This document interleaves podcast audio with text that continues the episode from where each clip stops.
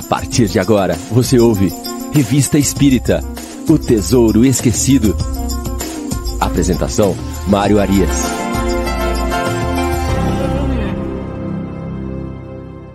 Olá, amigo ouvinte da Rádio Idefran.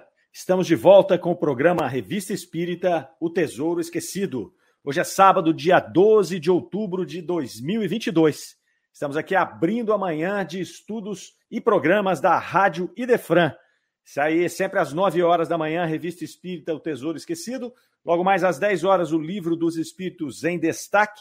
E às 11 horas, o Evangelho no Ar, com o nosso grande amigo Chico Cruz.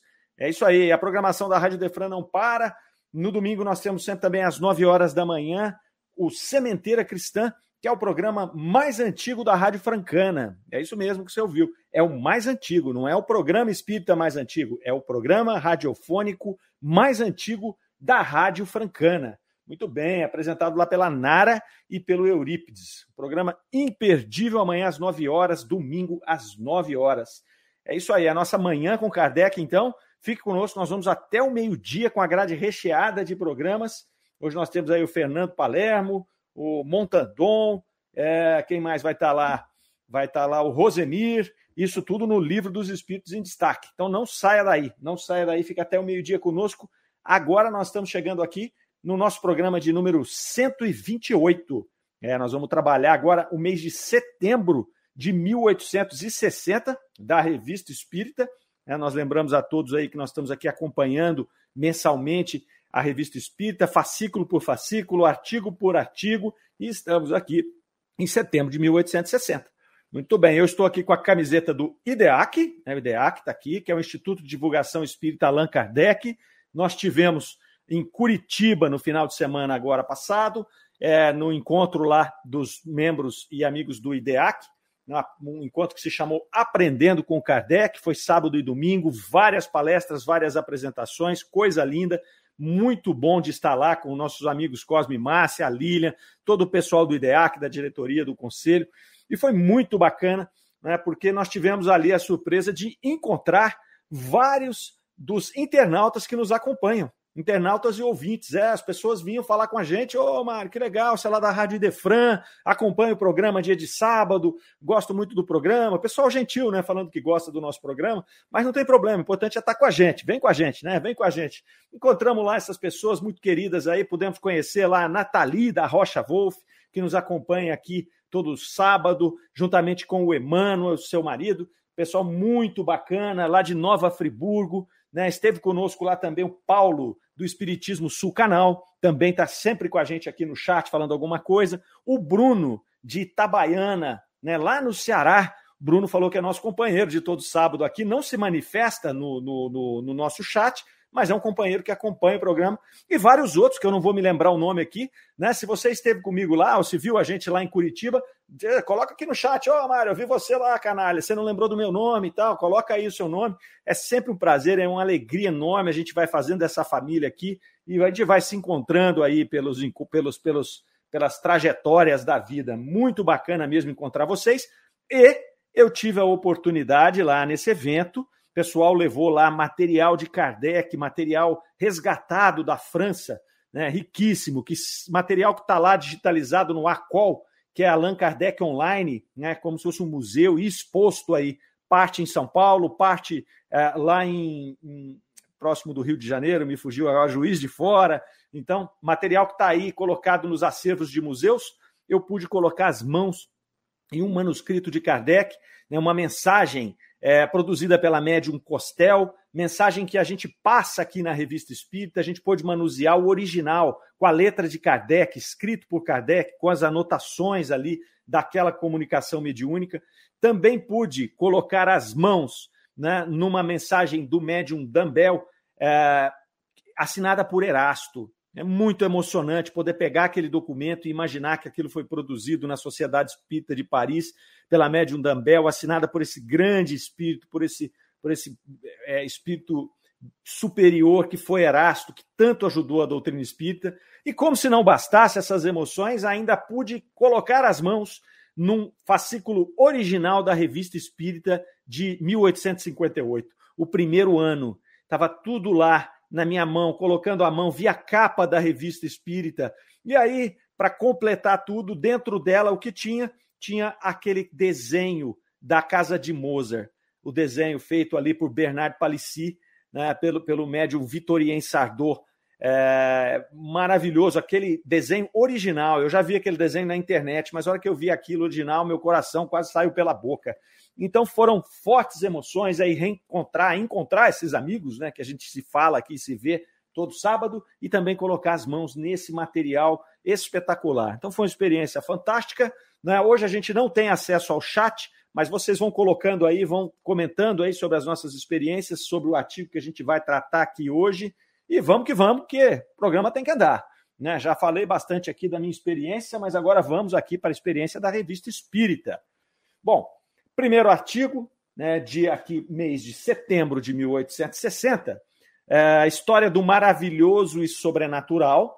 Então, Kardec dedica aqui uma boa parte desse fascículo aí de setembro de 1860 para tratar, né, na verdade, de uma obra que havia sido lançada, uh, uma obra uh, escrita por Luiz Figuet.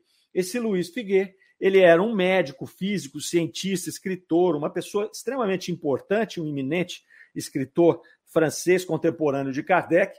Ele lançou uma obra grande, uh, e Kardec vai pontuar aqui né, que ele enxergou em, em, em Luiz Figueiredo por um primeiro, em um primeiro momento ali é, um adversário realmente sério, alguém que tivesse que ser é, é, levado em conta. Kardec foi trabalhar na obra dele, foi pegar a obra, uma obra enorme, extensa, né?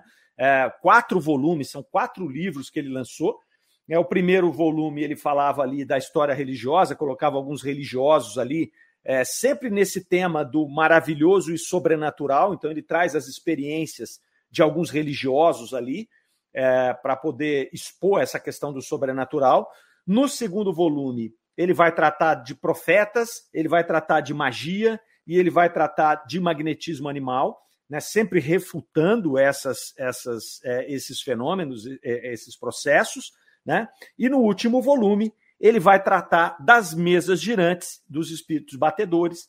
Então, ele classifica todo esse esse, to, todos esses elementos como elementos do sobrenatural e do maravilhoso ali. Então ele vai fazer é o relato mais completo sobre o assunto que já havia sido escrito, né? Então Kardec vai trabalhar justamente para pontuar é, o que é o maravilhoso e o sobrenatural, já fazendo uma contraposição a este material aqui do Luiz Figueiredo. Então, muito bacana, muito interessante. Vamos explorar um pouco aqui. Kardec começa nesse argumento dele aqui, informando para a gente que o vocábulo maravilhoso, assim como acontece com o vocábulo alma, ele tem várias interpretações.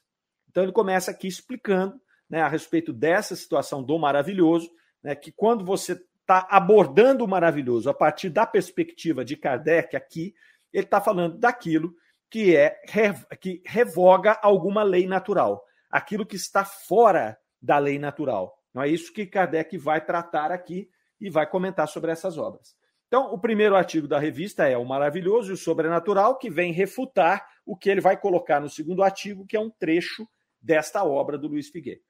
Então, ele vai colocar ali, né? Começa nesse, nesse artigo, que é o primeiro artigo de setembro, é, informando para a gente ali numa argumentação inicial, né? Que se a doutrina espírita fosse ah, uma concepção isolada, se fosse um sistema né, ela poderia sim ser considerada uma ilusão, algo no campo do maravilhoso, no campo do sobrenatural. Mas aí ele coloca, então como é que ela seria encontrada né, em todos os povos antigos? Como nós encontraríamos elementos dessa comunicação espiritual, das aparições, dos fenômenos físicos, nos livros sagrados né, de todos os tempos? E aí ele coloca: bom, alguns críticos vão dizer, porque em todos os tempos o homem amou o maravilhoso e o sobrenatural. É por isso. Então, ele já começa por aí. Então não adianta você vir com esse argumento inicial que o crítico vai dizer todo o tempo o homem amou o maravilhoso e o sobrenatural, por isso que ele escreveu isso nos seus livros. Pois bem, Kardec começa então sua argumentação com algumas perguntas que ele faria para este crítico. Então ele, primeira pergunta, o que é o maravilhoso na sua opinião? E aí o crítico responderia, o sobrenatural, ou seja, aquilo que está acima das leis, aquilo que derroga as leis. Aí ele vai continuar a pergunta: o que você entende por sobrenatural? E aí o crítico vai dizer aquilo que é contrário às leis da natureza. Então, o que é contrário às leis, aquilo que vai contra as leis da natureza, é de fato o sobrenatural, o maravilhoso, o do campo das ilusões, o que não existe. Bom, aí Kardec pontua: bom, então você está querendo limitar então o potencial e as leis divinas, né, para esse crítico. Você realmente imagina que você conhece e domina todas as leis divinas, todas as leis naturais. Vamos dizer, é uma tremenda de uma arrogância de um indivíduo imaginar que ele conhece todas as leis naturais. Ele começa por aí. Ele começa por aí. E aí ele fala: se você acompanha a doutrina espírita, você vai ver que a doutrina espírita ela tem os caracteres de uma lei admirável. Kardec tomou esse cuidado de colocá-la dentro né, de uma condição da, das leis naturais, que cabe dentro das leis naturais. É, então ele vai dizer lá que se o pensamento é um atributo do espírito, o espírito tem o seu corpo semimaterial, esse corpo semimaterial consegue fazer uma interferência no campo material, né, seja através de intuição, seja através de fenômenos físicos, que seria uma composição fluídica, né, isso é uma questão de lei natural. O fato de nós não conhecermos essas leis não quer dizer que elas não existam. Então, é, é, essa é a questão. Eu não conheço, então não existe. Então você está dizendo né, que você conhece todas as leis. Essa é a primeira argumentação de Kardec ali. E aí ele dá alguns exemplos. Né? Ele vai dizer assim: bom, vamos lá, o primeiro exemplo que nós vamos dar. Se há 500 anos aqui alguém chegasse para você e dissesse que poderia escrever uma mensagem, passar um telegrama, né, que rodasse 500 quilômetros e a outra pessoa pudesse receber lá, o que você diria? Né? Você não diria que era uma ilusão? Porque não haviam leis, não haviam ali formas de se fazer aquilo. E pelo conhecimento de 500 anos atrás, ou até de 100 anos atrás, um século, não precisa nem ser 500 anos, pelos conhecimentos de 100 anos atrás, seria impossível. Imagine se Kardec tivesse hoje. Ele ia falar: Meu, se alguém dissesse para nós que nós estaríamos aqui, eu falando de Franca, e as pessoas nos ouvindo aqui, a Nathalie, o Emmanuel nos ouvindo lá de Nova Friburgo, né? É, alguém taxaria a gente de louco. Vocês são loucos. Como que eu posso falar num aparelhinho aqui, né? E essa imagem aí, sei lá, via satélite, via satélite, ela cai lá num roteador na casa do pessoal lá em Nova Friburgo e eles vão poder não só nos ouvir, mas também vão poder nos ver. Como assim? Isso não existe, isso faz parte do campo da ilusão. É isso que a Kardec coloca. Né? O fato de nós não conhecermos as leis não significa que elas não existam. E o progresso humano mostra que todos os dias a gente conhece coisas novas e situações novas e leis novas que não eram aplicáveis há anos atrás.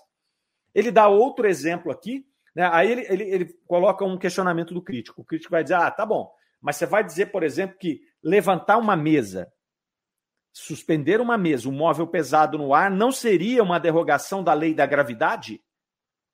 E aí, Kardec, sim. Da lei da gravidade como a conhecemos, sim. Ele falou, mas aí Kardec argumenta, não é a mesma coisa quando você coloca um gás com um efeito ali é, é, que contrabalança né, a, a, a, o, o, ar e levanta um balão, por exemplo, ele também não está derrogando as leis da gravidade? Então, também, se você dissesse isso há 200 anos, que você conseguiria colocar pessoas, colocar coisas em um balão, encher ele de gás e que ele fosse vencer a lei da gravidade, você também diria que não existiria isso, que isso estaria no campo das ilusões. Então ele começa dando esses, esses exemplos, né? O exemplo do telégrafo, o exemplo do hidrogênio, que faz o contrapeso do balão e que vence a lei da gravidade. E pontua.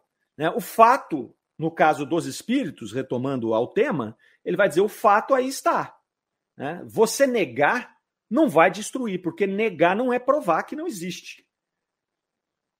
Eu posso até dizer, eu não entendo e eu não concordo, mas o negacionismo por si não vai fazer com que o fato, que a verdade, seja eliminada, só porque ele não quer.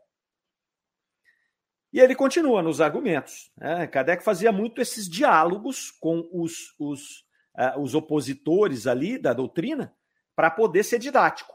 Então ele continua. Bom, aí o crítico vai dizer para mim: tá bom, se o fato for comprovado, se a mesa levitar mesmo, nós até podemos aceitar.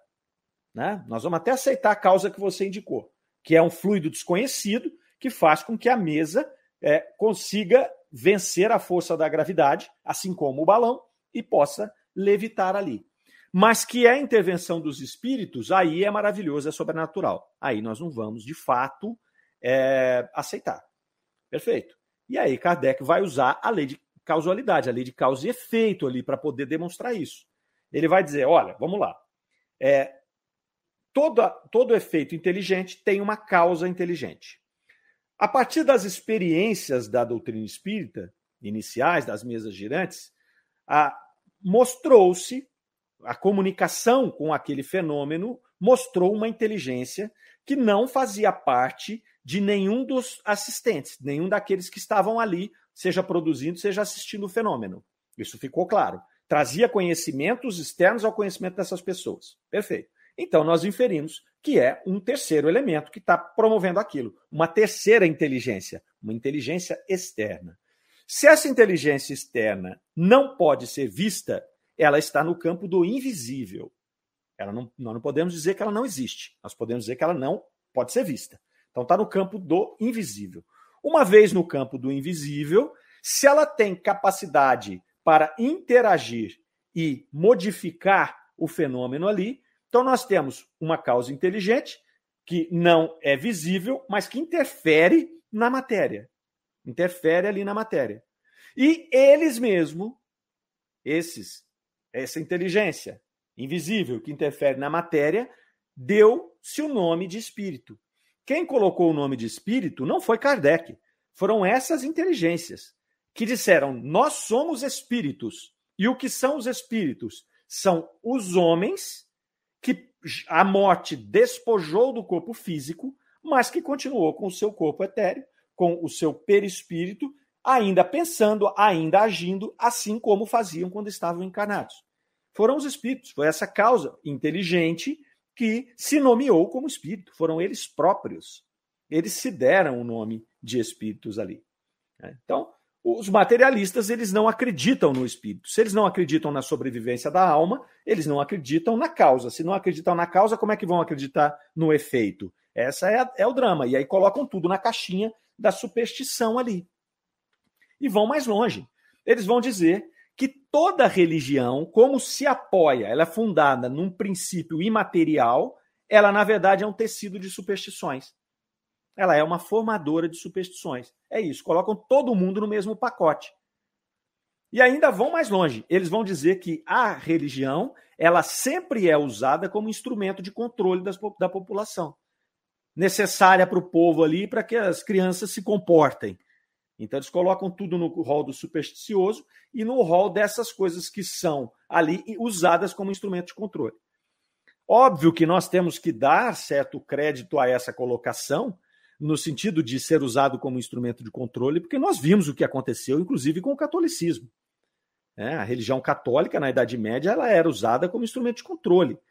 Foi só depois, lá né, no, no renascentismo, no iluminismo, é que as pessoas se rebelaram contra esse poder que a igreja tinha estabelecido, né, de colocar as pessoas no inferno, de, de vender as indulgências, de fazer um controle. Né, é, se miscuindo nas questões do Estado, né, na sociedade, então controlava. Mas o fato também de acontecer algo desta maneira não faz com que todas as religiões, inclusive a católica, seja usada somente como instrumento de controle. Ela foi usada, mas ela lá, enquanto um, um canal de ligação com Deus, trazendo ali a moral do Cristo por trás, ela continua eficaz. Para aqueles que de bom coração se dedicassem a ela, com grandes feitos.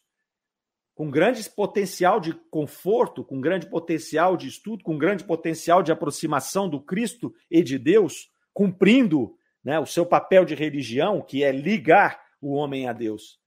Se o ser humano vem e utiliza esse processo aqui para controle, é um problema do ser humano e não um problema da religião. É isso que Kardec vai colocar ali. Então, o materialista, se ele não admite a, o efeito, ele não vai admitir a causa. E, do mesmo jeito, se ele não admite, em hipótese nenhuma, a sobrevivência da alma, ele não vai admitir essa causa que pode fazer um efeito. Então ele fica nessa enrascada, joga tudo lá no, no, no, no, no, no sobrenatural, na ilusão, no maravilhoso. E aí o problema é o seguinte: Kardec coloca o seguinte: veja só, é, ao tentar se aproximar do fenômeno, é, esses materialistas, esses críticos, esses cientistas, assim como o Figueiredo, que escreveu aquele livro, por não terem a paciência necessária para se aprofundar no que é uma ciência e uma filosofia, eles se aproximam, eles capturam alguns casos de fraudes ou alguns casos de ilusão que são atribuídas a fenômenos é, espiritualistas ou espíritas, e eles dizem: está vendo? Nós não dissemos que isso aqui era sobrenatural, que era ilusório, que era um instrumento de controle para pessoas ignorantes acreditarem? Então eles atropelam. E aí Kardec vai nos dizer: mas nós, os espíritas sérios, também vasculhamos e também desbaratamos esses processos fraudulentos.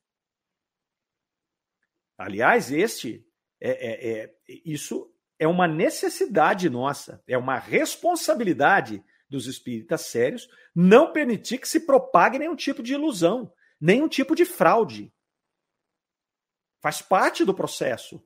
O espírita sério, ele tem que analisar e ele tem que dizer, olha, isso aqui é, não está de acordo com a, os parâmetros da doutrina, então, no mínimo, precisa de uma análise muito mais séria, que foi o que Kardec fez nos idos de 1860. Foi isso que ele fez.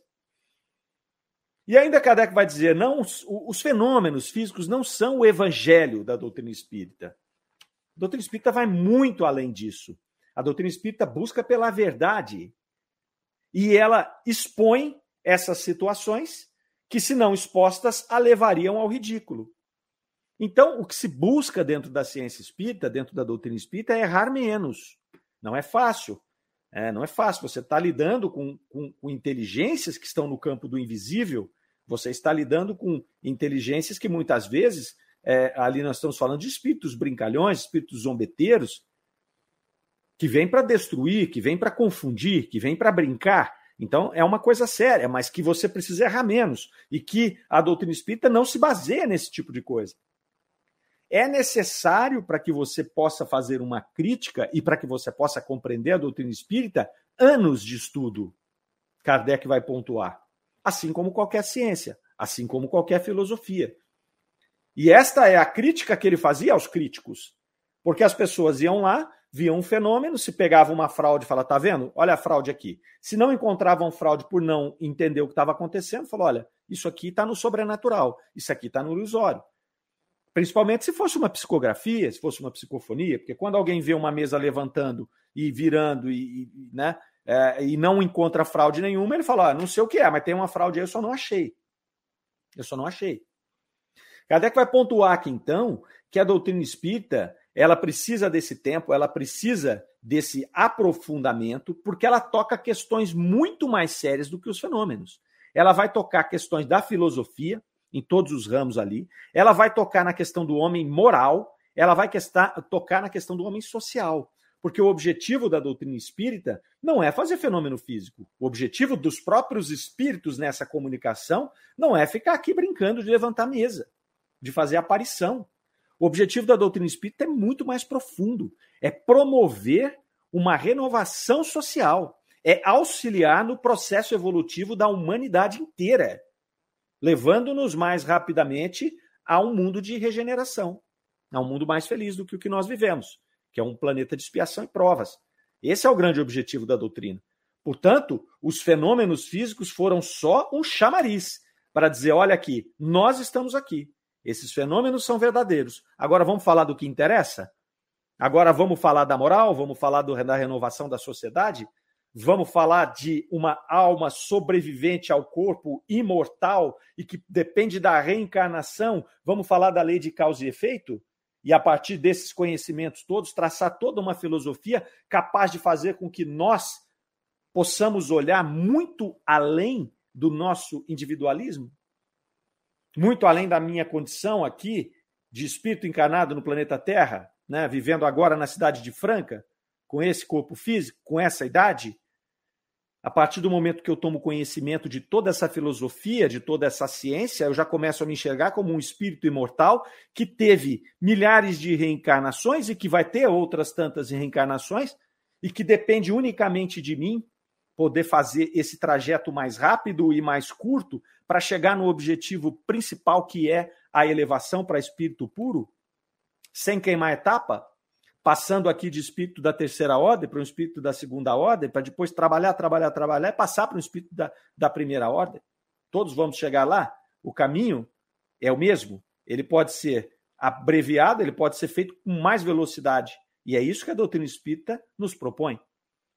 As mesas girantes, os fenômenos físicos, elas são uma pequena parte desse processo que inclusive a partir do momento em que eles trouxeram naquela grande invasão, eles já começaram a, a, a, escassear esse tipo de fenômeno. Hoje é muito raro.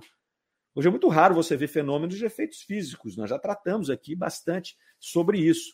Então, Kardec vai trazer essas pontuações aqui, essas colocações todas, para que a gente possa refletir sobre elas e, e, e para que também fizesse frente a essa obra tão grandiosa que é, é, o, o, o Figueiredo colocou, né, refutando ali, colocando no campo do maravilhoso todos esses fenômenos.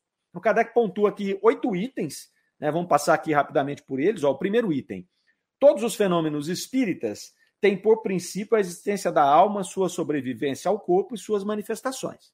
Gente já falou isso. Então não tem jeito de você tratar esses fenômenos sem acreditar na sobrevivência do espírito. Sendo esses fenômenos, o segundo item, baseados numa lei da natureza, eles nada têm de maravilhoso ou sobrenatural. Ponto. Terceiro item. Muitos fatos só são considerados sobrenaturais porque eles de desconhecem a causa. Atribuindo a causa, o Espiritismo recoloca o fenômeno do domínio dos fatos naturais. Então, essa é a grande proposta inicial ali. Isso está acontecendo, a gente não entende, mas ele faz parte de uma lei natural mais ampla do que a lei material, porque ele está tratando de dois mundos agora, o material e o imaterial. E a gente não tem leis para definir o imaterial. É coube aí a doutrina espírita estabelecer né, é, teoria para poder cobrir essas leis, mas colocar tudo isso aí no, nos fenômenos naturais. Né? O item 5. Embora o Espiritismo reconheça em muitas crenças populares um fundo de verdade, de modo algum aceita a solidariedade de todas as histórias fantásticas criadas pela imaginação. É a investigação. Então, existem pontes ali de situações em que você olha e fala: ah, poxa, esse mito, essa crença antiga, olha só, ela está baseada nessas leis naturais aqui. Ela pode ter sido uma aparição de espírito, ela pode ter sido uma comunicação mediúnica, mas longe está da doutrina espírita abarcar todas e dizer: ah, tudo é espírito. Tudo é comunicação com o espírito, tudo é fenômeno físico. Quem faz isso está se apressando não se aprofundou, não estudou tempo suficiente para isso. Não estudou tempo suficiente para isso. O item 6 lá, julgar o espiritismo pelos fatos que ele não admite é da prova da sua ignorância e neutralizar o valor da própria opinião. Então, chamando as pessoas, vem estudar primeiro, depois você critica. Né? O 7. Explicação dos fatos admitidos pelo Espiritismo, suas causas e consequências, constitui uma verdadeira ciência que requer estudo sério, perseverante e aprofundado.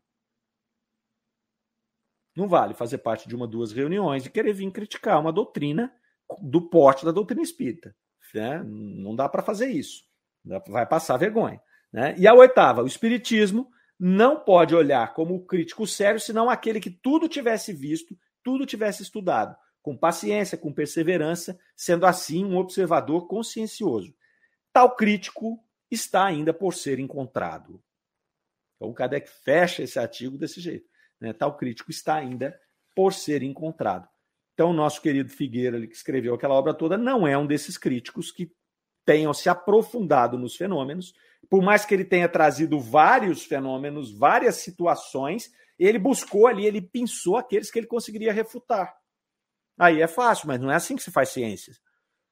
Ciência você tem que pegar todos, você tem que se aprofundar em todos, e não pensar aqueles que eu quero para poder validar a minha teoria. Então eu acredito que tudo é ilusão. Então eu pego dos fenômenos e busco aqueles em que de fato é ilusão, ou que eu acho que é, porque eu não sei explicar, mas existem os que são por ilusão, e eu coloco eles numa obra. O, o, indivíduo incauto que vai ler aquela obra, se ele não tiver atento, se ele não for estudar aquilo que ele está lendo, ele olha e fala: Ah, não sabia que esse pessoal espírita era tudo meio maluco. Sabia que eles eram crédulos, sabia que eles acreditavam em qualquer coisa. E é por isso que a gente tem que tomar cuidado, é por isso que a gente tem que estudar Kardec, né? Tem que estudar Kardec, que foi quem compilou todo esse material, foi quem nos trouxe tudo isso com todo esse rigor. Não dá para não estudar Kardec e dizer que é espírita, não dá. Porque é, estudar Kardec com profundidade é o que no, vai nos dar a segurança para poder olhar um fenômeno e falar: olha, isso está dentro das normas da doutrina espírita ou isso não está. Claro está que a doutrina espírita ela tem esse caráter de progresso. Então, coisas novas podem ser acopladas, mas quando mais é novo, não cabe aqui, mais exame tem que ter. Aí Kardec nos dá o método. Então, sigamos o mesmo método de Kardec, com tempo, com amadurecimento, para poder falar: bom, isso aqui cabe no corpo da doutrina. Se é algo que vai contra Kardec, que contradiz Kardec, aí o problema é muito maior. Aí o estudo tem que ser muito mais aprofundado, tem que se usar critérios, como Kardec usou, muito sérios para poder dizer, ó, o que Kardec disse aqui está errado. Nada ainda foi, nada foi desmentido de Kardec com segurança, nada. Coisas complementares, elas podem ser aceitas ou não, precisam de mais estudo. O pessoal já tem feito bastante coisa aí nessa linha, e isso é ok. Se Kardec tivesse aqui, estaria batendo palma, né? Mas com todo o cuidado do mundo, com toda essa metodologia que uh, Kardec nos trouxe, deixou aí para nós. Então, muito interessante aqui. É um artigo bem longo, a gente resumiu ele aqui para trazer os pontos que nós encontramos e que nós entendemos serem centrais, mas convidamos aqui aos estudiosos aqui que nos acompanham, aos ouvintes da nossa Rádio Defran, que estão espalhados pelo Brasil e no mundo, pelos internautas que estão nos acompanhando aqui, né? convidamos a todos para ler esse artigo que é longo, ocupa quase meia revista ali do mês de setembro, para poder pegar as minúcias ali muito interessante. E aí a gente volta lá em 1860 e, e, e imagina os embates que estavam acontecendo. Esse é que é o, o, maravilhoso de estudar a revista Espírita, é você se transportar lá para 1860 e entender, olha, o que, que eles estavam vivendo. Né? Kardec estava propondo uma coisa nova, estava trazendo uma teoria nova, uma ciência nova, uma filosofia nova, no meio daqueles, daqueles positivistas ali né, é, iluministas, aqueles cientistas que acreditavam apenas naquilo que eles podiam realmente provar. Então, imagina a guerra que era isso. Então, Kardec tinha guerra com os materialistas, tinha guerra com os cientistas, tinha guerra com os religiosos. Ele lutou uma guerra violentíssima para manter uma obra viva até hoje. Espetacular. Né? Espetacular. E na sequência da revista, né, nós temos aí dois artigos interessantes que a gente ainda vai passar hoje. É, o primeiro deles aqui que nós vamos tratar né, depois desses dois que a gente viu aqui, chama-se Sobre os Trabalhos da Sociedade Espírita de Paris. É uma mensagem curtinha, trazida pelo Espírito Jorges. É, esse Espírito Jorges aqui teve várias contribuições aqui dentro da revista Espírita, dentro do, do movimento inteiro. É, ele vai trazer uma mensagem aqui falando sobre os trabalhos que aconteciam ali na sociedade e que vale ainda hoje para todos os trabalhos nas nossas casas espíritas, nos, nas, nos nossos grupos espíritas. Então ele começa assim, ó: "Falarei da necessidade de ser observada maior regularidade possível nas vossas sessões. Isto é, de evitar evitar-se toda confusão e toda divergência de ideias. Olha que ponto interessante. Né? Olha só o que, que o Jorge está colocando para nós aqui. Evitar toda confusão e toda divergência de ideias. Hoje a gente está vivendo uma situação no nosso país, eu acho que no mundo, uma situação de polarização, uma situação onde as pessoas elas estão se apegando aos seus ideais e estão um tanto quanto intolerantes com relação a pessoas que pensam diferente. Isso de todos os lados. Isso aqui a gente não pode dizer, ah, tem um que está certo, tem outro que está errado. Não, é assim. Mas o que, que aqui o Espírito Jorge está nos colocando? Evite, nesse movimento em que você está, nesse grupo em que você está se dedicando aqui ao espiritismo, evite esse tipo de confusão e esse tipo de divergência de ideias. Nós precisamos, nesse momento, ter unicidade de pensamento. Nós estamos aqui pela doutrina espírita. Então, aqui nós nos dedicamos à doutrina espírita. Esses assuntos que são assuntos do nosso dia a dia, assuntos da sociedade, eles ficam fora. Kardec já tinha nos orientado. Aqui o Jorge está dando uma orientação também, lá de 1860, para isso. E ele explica por quê. Ele vai dizer lá: olha, a divergência ela favorece a substituição de espíritos bons por espíritos maus, por espíritos inferiores. Desculpe, não são maus. Espíritos bons saem de cena e entram os espíritos inferiores, os brincalhões, os pseudo-sábios, os zombeteiros. Né? E por quê? Porque esses últimos aí, eles estão ali preparados para qualquer tipo de confusão. Já os espíritos bons, os espíritos mais elevados, eles não têm interesse nenhum nessas mazelas humanas nossas. O objetivo deles, nós falamos há pouco, não é trabalhar para a nossa evolução moral.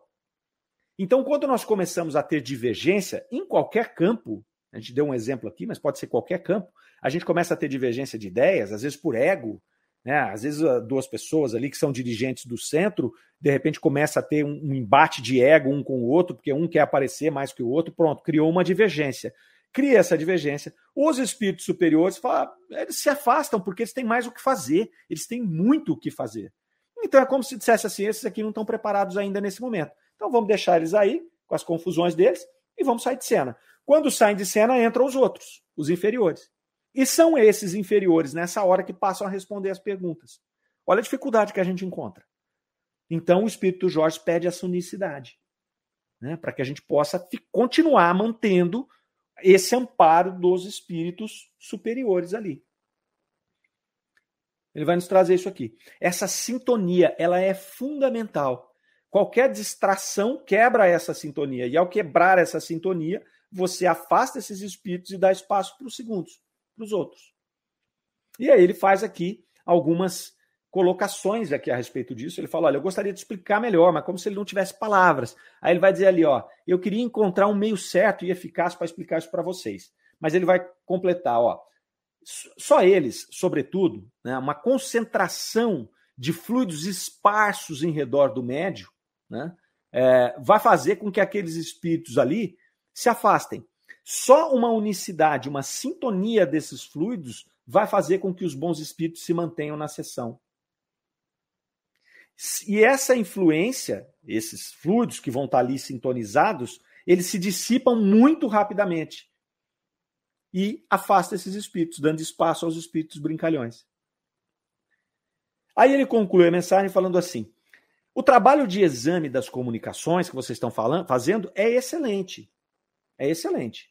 Então, continuem assim. Então, o Kardec fazia esse trabalho né, de vasculhar, de separar isso aqui não, isso aqui não, isso aqui sim, isso é bom. Né? Então, ele fazia esse, esse, esse trabalho ali. É, e, e aí o Jorge vai colocar, mas mesmo assim, o erro é muito fácil. Né? Porque esses espíritos, às vezes até eles têm boas intenções, mas eles não têm elevação para responder.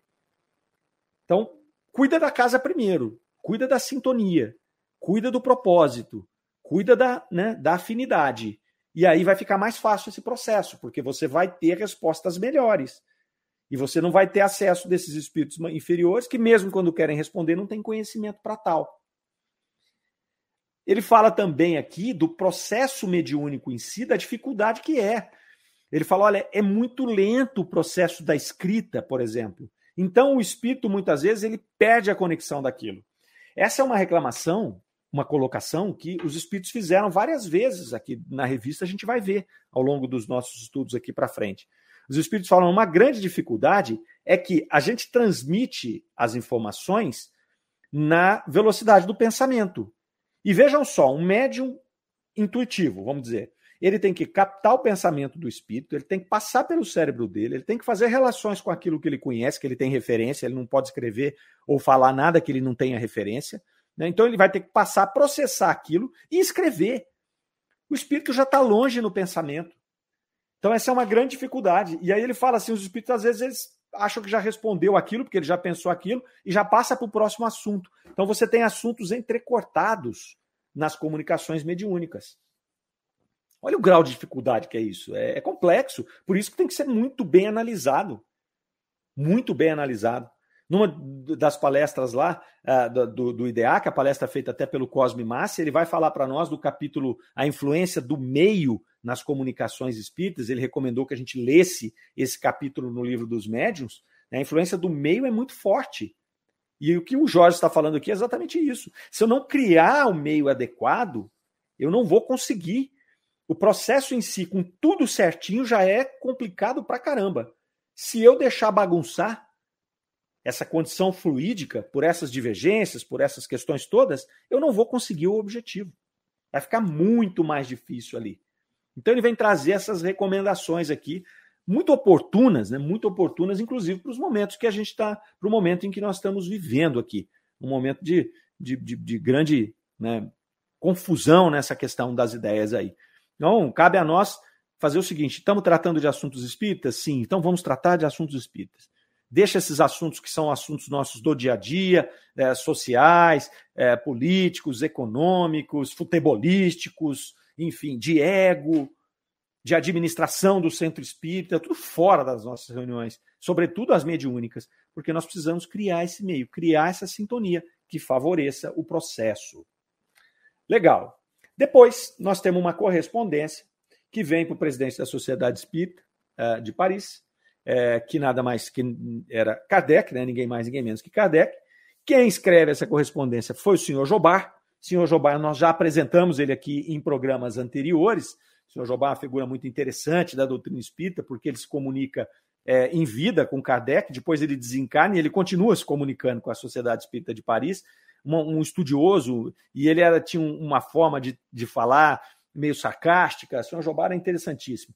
É, e a gente acompanha ele aqui na Revista Espírita. E ele vem falar sobre a, o, o físico Tilorier. Tilorier, nós falamos dele semana passada, semana anterior, né? Ele era um físico, um cientista que buscava um motor né, é, que substituísse o, o motor é, a carvão, a combustão a carvão ali. É, e aí e, e, o Tilorier era amigo do senhor Jobar e ele vai falar ali que ele tinha dado alguns conselhos para o Tilorier a respeito de como fazer a tubulação. Então, vocês se lembram quando nós contamos a história dele que explodiu, os equipamentos dele explodiram lá algumas vezes e tudo. Né? O Jobá vai dizer aqui que não, que não foi o equipamento que explodiu, que foi um, um, uma outra cápsula que tinha lá com, com, com o, o, hidrogênio. Deixa eu ver se é hidrogênio mesmo aqui, o que, que ele tinha lá. Ele tinha uma cápsula lá que, que, que explodiu, mas que não era o equipamento dele mesmo. E que ele antes de morrer, tinha falado com o senhor Jobá que ele tinha descoberto uma forma de controlar aqueles gases, né, aquele ácido, para poder o motor funcionar. E isso é o que o outro cientista já tinha dito. Olha, ele tinha de fato me mostrado isso aí. E aí o, o, o senhor Jobá falou: Mas onde é que está essa máquina? Por que, que eles jogaram essa máquina fora? Por que, que ela foi ali para o ferro velho? Né? Então ele vai trazer ali várias situações técnicas sobre esse contato dele com o Tilorier. E aí ele vai contar para nós aqui é, e para Kardec que o senhor Tiloria tinha ficado surdo por conta dessas situações todas aí. Ele era totalmente surdo. Então as pessoas tinham que gritar com ele, tinham que né, falar de frente para ele para ele poder entender. E aí um dia ele chegou no, no, no, no laboratório do Tilorier, próximo da morte dele, e entrou gritando, como ele fazia para o surdo poder ouvi-lo, né? Tinha uma audição muito pequena. E aí o Tilorier falou: Você está ficando maluco? Você quer me deixar doido aqui? Você quer gritando desse jeito. Eu falei, ah, mas se eu não gritar, você não ouve? Ele falou, não, eu não ouvia, eu não ouvia. Mas eu estive com o La Fontaine, magnetizador, e ele fez algumas sessões de magnetização comigo e eu recuperei a minha audição. Eu voltei a ouvir. Isso Tilorier falando para o senhor Jobá, que tinha ido lá no La Fontaine e tinha feito esse trabalho ali. É, e, e, aí, depois, o, o, o, o, o senhor Jobá conversou com os amigos cientistas e falou: oh, se você passar lá perto do nosso amigo Tilorier, não precisa gritar com ele mais não. Pode chamar ele em tom normal aqui, que ele vai ouvir, porque ele está curado. E ele se curou pelo magnetismo. E o senhor Tilorier, que é o físico, surdo, ex-surdo, ele disse para o senhor Jobá que ele estava tentando convencer os amigos acadêmicos da cura dele. E os caras não se convenciam. Eles falavam, ah, você tomou, foi remédio, você sarou e tá vindo com essa conversinha aí de magnetismo e tal. E ele falou, não, foi, foi, foi o La Fontaine que fez as sessões de magnetismo comigo e eu sarei, mas ele não conseguia. Então veja só, Kardec começa falando desses céticos, desses críticos, e aqui nós temos o Tilorier falando para o Jobar a mesma coisa. Nem com a prova, eu era totalmente surdo, né? Uma coisa maluca que vocês conheciam, agora vocês estão vendo que eu estou curado, estou dizendo que foi o La Fontaine com magnetismo e vocês não acreditam. Então, nem com o fato. É, os acadêmicos não, não, não, não acreditavam nem no fato que eles estavam vendo ali. E aí, é, o senhor Jobá vai falar sobre outras características do senhor Tilorier, que ele tinha, eles tinham estudado em escolas separadas, mas eles tinham várias ideias que eram comuns e que eles tinham várias descobertas que eles estavam trabalhando em conjunto ali. Então ele lamenta a morte do físico, ele falou, olha, ele tinha muita contribuição para dar. Ele tinha bastante coisa para trazer interessante ali e tal. Não era só o trabalho dele. Mas nós vimos até na comunicação do próprio Tilorier e nas, na, na, nas informações dos amigos que foram entrevistados lá no mês anterior, né, é, no mês de agosto de 1860, que está na revista, que a obsessão da vida dele era esse motor.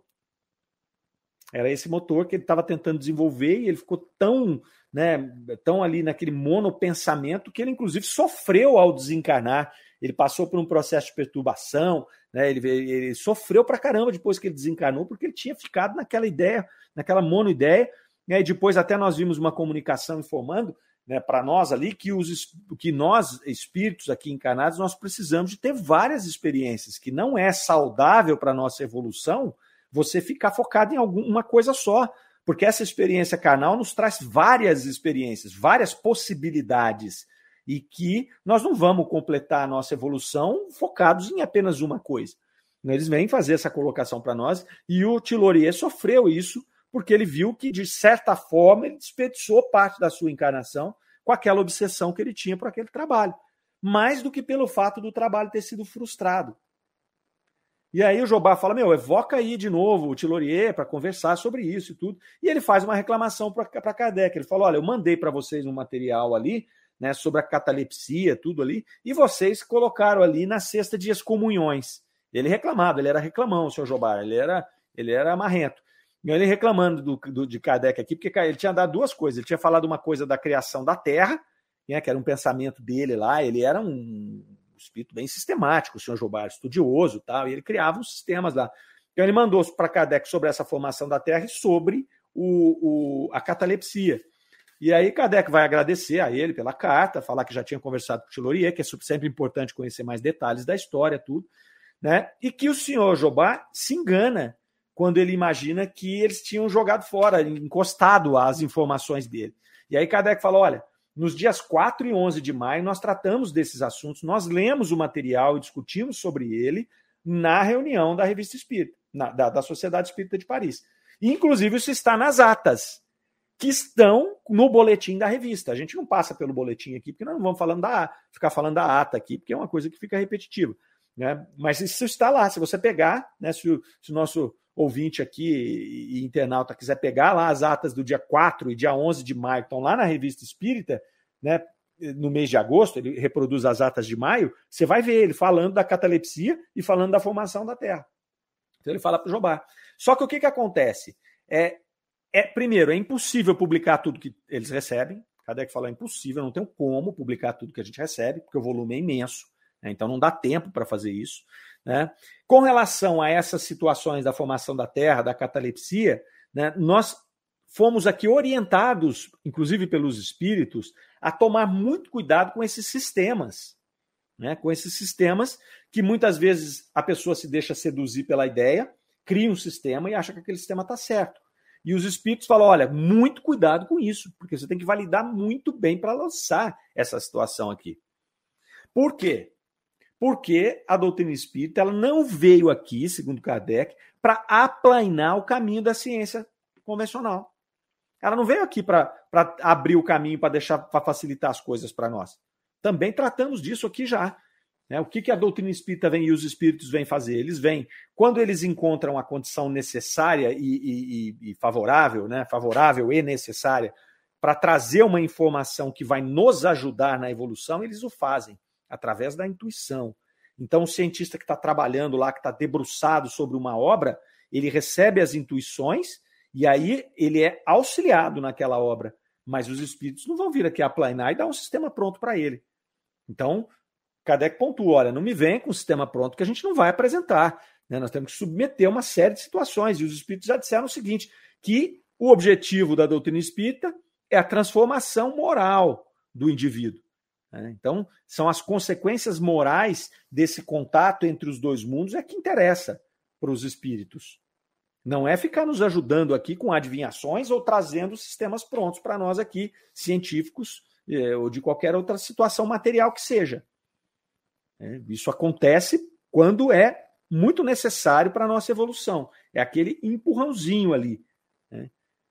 Tanto que o objeto de estudo da doutrina espírita ali né, é, é, são os espíritos, a sua origem, o seu destino, as, as comunicações entre os dois mundos e as consequências morais que advêm dessas comunicações. Então, o grande objetivo da doutrina espírita, no fundo, são é tratar das consequências morais. Ou seja, essa comunicação ela tem um objetivo específico que é nos melhorar, é fazer com que a gente evolua, é trazer essas condições, né, se aproxima da moral do Cristo, demonstra o Cristo como nosso modelo e guia, como o espírito mais evoluído que já pisou no planeta, né, aquele espírito a ser seguido, cuja filosofia ela é totalmente compatível com a filosofia é, e a moral trazida pelos espíritos superiores, compatível com Jesus, que faz o papel de levantar o véu, nas próprias palavras deles, levantar o véu sobre os ensinamentos do Cristo, que trazidos há dois mil anos atrás, foi trazido através de parábolas, porque não havia maturidade suficiente para compreender a ideia daquele espírito tão elevado. Então ele trouxe parábolas atemporais e vem a doutrina espírita com todo esse processo levantar esse véu e nos mostrar com um pouco mais de detalhe, um pouco mais de clareza, com um pouco mais de informação, mais compatível com o nosso momento atual, né? O que que Cristo estava querendo dizer com essa palavra? E agora trazendo um outro ambiente, um, um outro panorama, um outro cenário, que é pegue aqui essa fala do Cristo Olhe para você como espírito encarnado e para a humanidade aqui é, atuando no planeta Terra encarnada, mas olhe para o mundo espiritual. E aí você consegue encaixar o que Cristo estava falando. Parábola do cego, quem pecou foi ele foram os pais? Então você só consegue entender essa parábola quando você entende os dois mundos, quando você entende a reencarnação, quando você entende a lei de causa e efeito. Então Kardec vem mostrar aqui, a partir dessa resposta ao senhor Jobá, né, o grande objetivo da doutrina espírita, que é trabalhar para essa evolução moral dos seres humanos. Então, é muito bacana aqui, e ele fecha esse artigo aqui colocando lá: ó, os espíritos verdadeiramente superiores, e não nos referimos aos que por tal se dão, os realmente, não é os que falam que são, né? São muito prudentes, o que constitui um dos caracteres pelos quais podem ser reconhecidos. Então, o espírito superior, não adianta ele falar que ele é superior. Ele tem que trazer a, o conteúdo que ele traz tem que ser superior. E não adianta também ele ser imprudente, porque a característica fundamental desses espíritos é ser prudente. É não atropelar sistema, é não trazer coisa que a gente não tem maturidade para compreender. Né? Então é Kardec aqui trazendo com toda a lucidez do mundo essa resposta para o amigo, que era o senhor Jobá, um amigo correspondente, né? acalmando ele lá, fique calmo aí com seus sistemas, meu camarada, que no momento certo as coisas vão se esclarecer e demonstrando para ele qual é o grande objetivo da doutrina espírita, que nós falamos mais de uma vez aqui no nosso programa de hoje. Ok, meus caros amigos, nós vamos ficando por aqui. Desejamos a todos um final de semana maravilhoso, tá? repleto aí de reflexão, de estudos. Fique conosco aí até o meio-dia hoje no sabadão. Vem muita coisa boa por aí, tá certo? E uma semana abençoada até sábado que vem. Fiquem com Deus. Rádio Defran, o amor está no ar. Tchau. Você ouviu Revista Espírita O Tesouro Esquecido.